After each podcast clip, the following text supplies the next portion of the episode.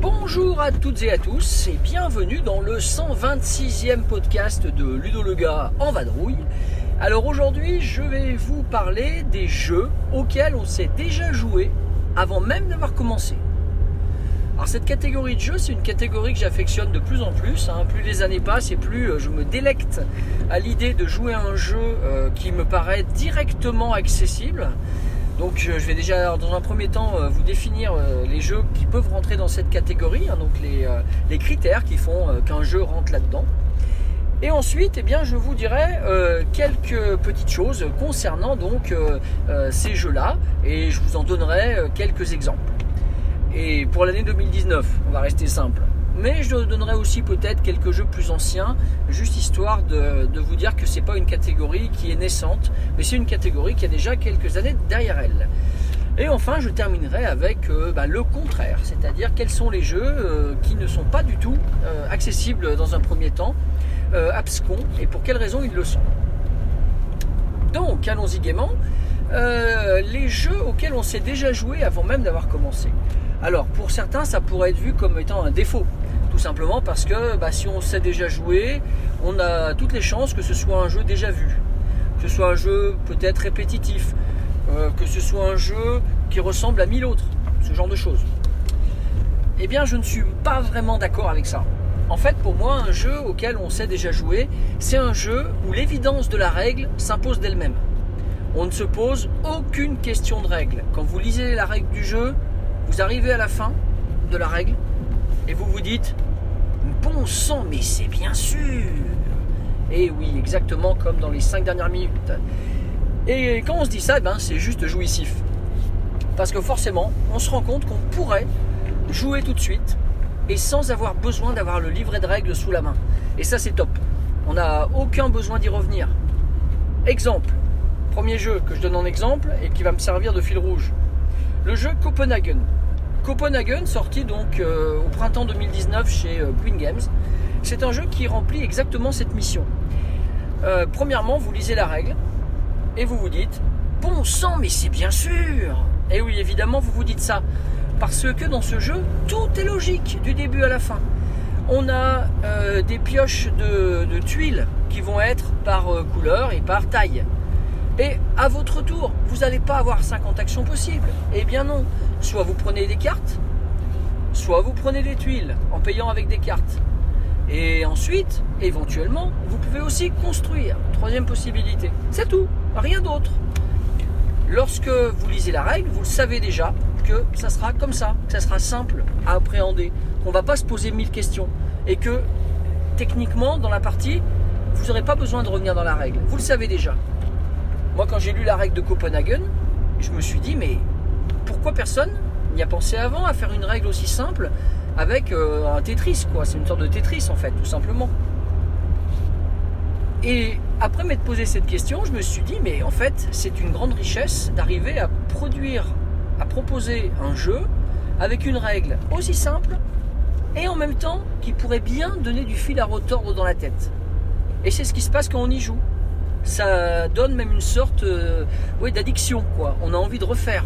C'est un jeu qu'on a beaucoup joué dans l'été pour ces raisons-là. Vous savez déjà jouer, les nouvelles personnes à qui vous le présentez, il vous faut 5 minutes, même pas, pour leur expliquer la règle. Et dès que la partie est terminée, bah, tout le monde a envie de revenir sur le jeu.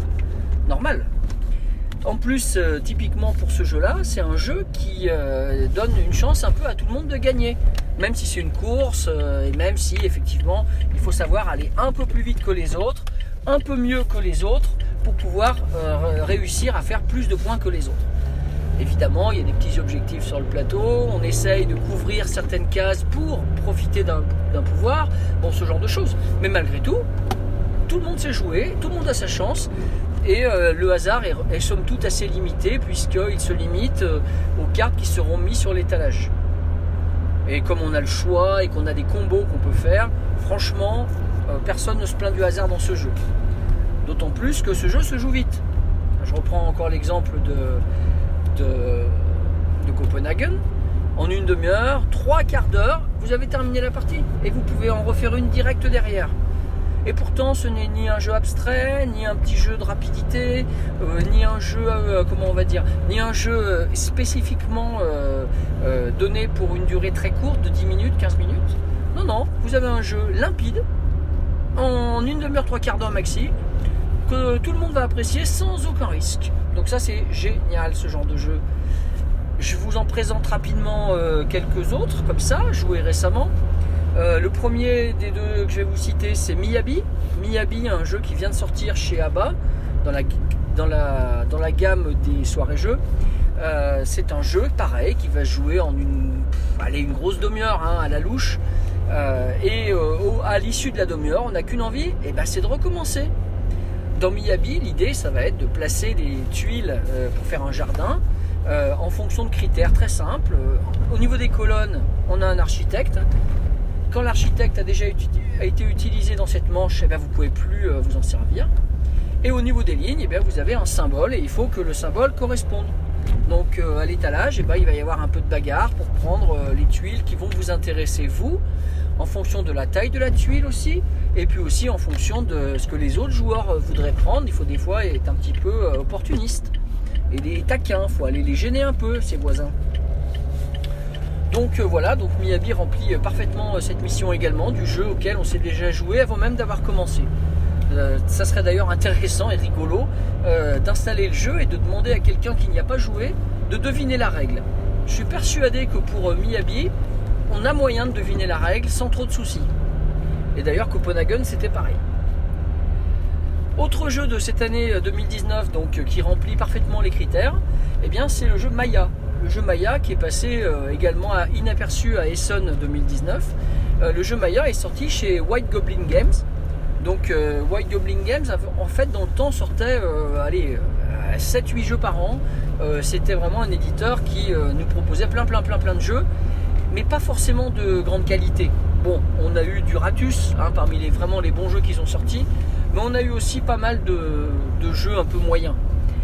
Et là, bah, il, renoue, visiblement avec, euh, avec les jeux de qualité, puisque avec ce Maya, on a affaire à un jeu tellement simple, tellement évident, un jeu de placement pur, ce coup-là, qu'on se demande encore là une fois pourquoi personne n'y a pensé avant. Euh, dans Maya, qui me fait penser personnellement euh, au jeu Citrus, qui était sorti chez DLP Games il y a quelques années, 2012 ou 2013, quelque chose dans ce genre. Euh, dans ce jeu-là, donc dans Maya, vous allez essayer de planter des, euh, choses, hein, des, il y a des piments, il y a des oignons, etc., des pommes de terre. Vous allez essayer de les planter euh, en faisant des champs les plus grands possibles avec les mêmes symboles, à votre couleur. Mais c'est pas tout. Il va y avoir des villes et des temples Maya que vous allez essayer donc de, de- d'entourer avec vos plantations à vous. Celui qui entoure une ville avec ses plantations à lui va marquer plus de points que le deuxième qui marquera la moitié des points. Donc exemple, une ville de taille euh, 3 par exemple, une ville de taille 3 euh, rapportera, je crois, si mes, souvenirs sont bons, 6 points au- à celui qui a le plus de denrées autour et 3 points donc au deuxième. C'est tout simple, hein. il n'y a rien de très compliqué, mais il y a un truc génial, le petit pitch euh, supplémentaire, le petit twist, pardon, euh, c'est le fait que lorsque vous euh, jouez votre tour, vous avez le choix, soit entre planter, soit entre agrandir une ville. Donc si vous plantez, ben, évidemment, vous rajoutez une ou plusieurs tuiles d'une ressource, enfin d'une denrée, par exemple de la patate. Et donc vous épuisez un peu votre stock de tuiles puisque vous n'en repiochez pas. Et vous en avez que 5 au départ. Soit, si vous le préférez, vous agrandissez une ville. Alors on imagine les possibilités stratégiques là, puisque agrandir une ville, il va falloir choisir laquelle. Et lorsque vous agrandissez une ville, eh bien, vous attirez un peu les autres joueurs à venir euh, s'y implanter autour. Donc c'est un vrai dilemme. Mais ce qui est super, c'est que lorsque vous agrandissez une ville, eh bien, c'est là que vous repiochez des tuiles. Et vous en repiochez trois en l'occurrence. Vous en jouez une, hop, à l'envers, face cachée, pour euh, agrandir la ville. Et vous en récupérez trois de la pioche. Et c'est comme ça qu'on augmente son stock de tuiles. Donc est-ce que vous allez euh, partir euh, à la course euh, au nombre de tuiles de denrées d'un même type à poser et être continuellement à court de tuiles pour les villes? Ou bien est-ce qu'à l'inverse, vous allez essayer de faire des, des grandes villes et de vous implanter autour, mais vous aurez du coup moins de ressources probablement à y placer autour? Et d'autre part, euh, vous aurez peut-être marqué moins de points durant la partie, puisque vous aurez négligé l'aspect euh, même ressource euh, pour avoir des grands champs qui rapportent beaucoup, beaucoup, beaucoup de points. Le système est très simple au niveau des points, c'est logique aussi, encore une fois.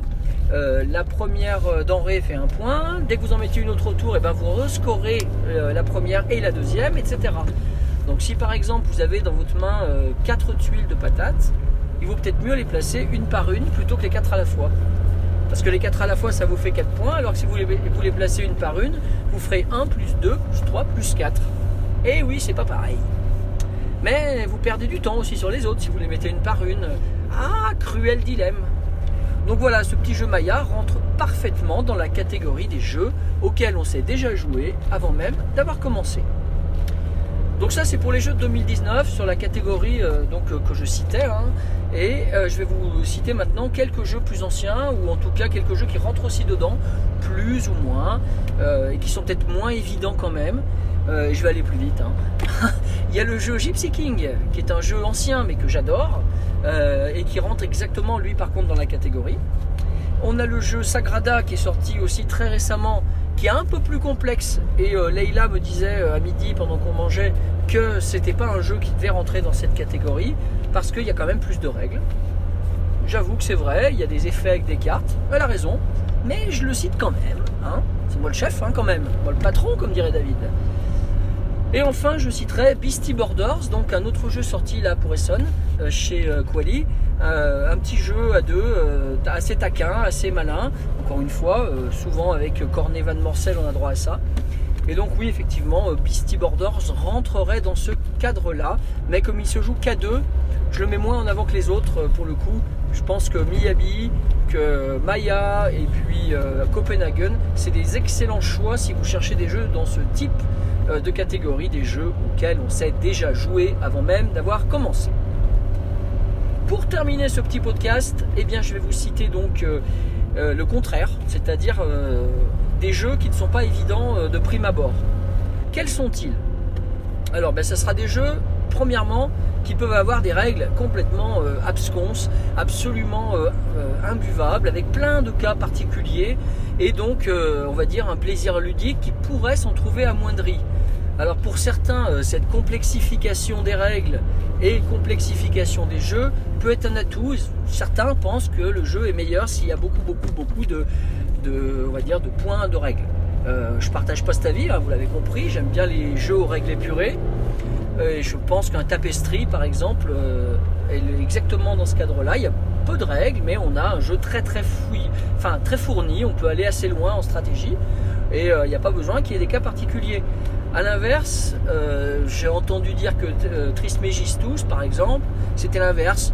Beaucoup, beaucoup de règles, pas mal de points particuliers, etc. Et bien ça, pour moi, c'est le contraire du jeu auquel on s'est déjà joué avant d'avoir commencé. Si vous devez mettre 45 minutes à expliquer une règle, et ben c'est pas vraiment un jeu euh, immédiat, quoi, on va dire. Et pas pour autant plus profond. J'insiste bien. C'est pas parce que c'est long en règle, avec plein de cas, que c'est plus profond. Deuxième euh, dans les jeux euh, contraires donc à la catégorie euh, du podcast, eh bien ce sont les jeux qui euh, eux vont être très très courts en règle, comme j'en ai certains en tête en y pensant pour le moment, très très courts en règle, mais avec une complexité qui va se, qui va par exemple dès le départ nous bloquer. Je pense au jeu de Von, le jeu de Von sorti chez j'ai perdu le nom. Don Co. Voilà, donc c'est un jeu de Chris Born, euh, sorti euh, peut-être en 2002 ou 2003. Dans ce, jeu, euh, Chris Born, à partir d'un matériel basique et puis des règles toutes simples, nous propose une expérience ludique tout à fait déroutante. On ne sait pas du tout ce qu'il faut faire avec, les, éléments du jeu. On a énormément de mal à anticiper une stratégie. Clairement, on ne sait pas y jouer avant d'avoir commencé. Je ne dis pas que c'est un jeu désagréable ou euh, un mauvais jeu, pas du tout. Euh, je veux dire que ce n'est pas un jeu auquel on s'est déjà joué avant d'avoir commencé.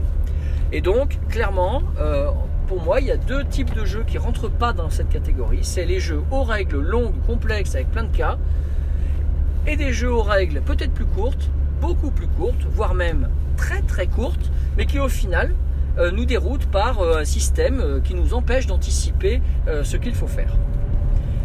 Voilà, voilà, ben, j'en ai fini avec ma petite bafouille du jour. hein. Euh, j'espère que ça vous a intéressé. J'espère que ça vous donnera envie d'essayer euh, et de peut-être de reconnaître quelques jeux euh, supplémentaires à cette liste. hein. Donc essayez les trois que j'ai proposés, puis peut-être m'en proposer d'autres dans les commentaires du podcast, afin donc de me donner d'autres exemples de jeux auxquels on s'est déjà joué avant d'avoir commencé.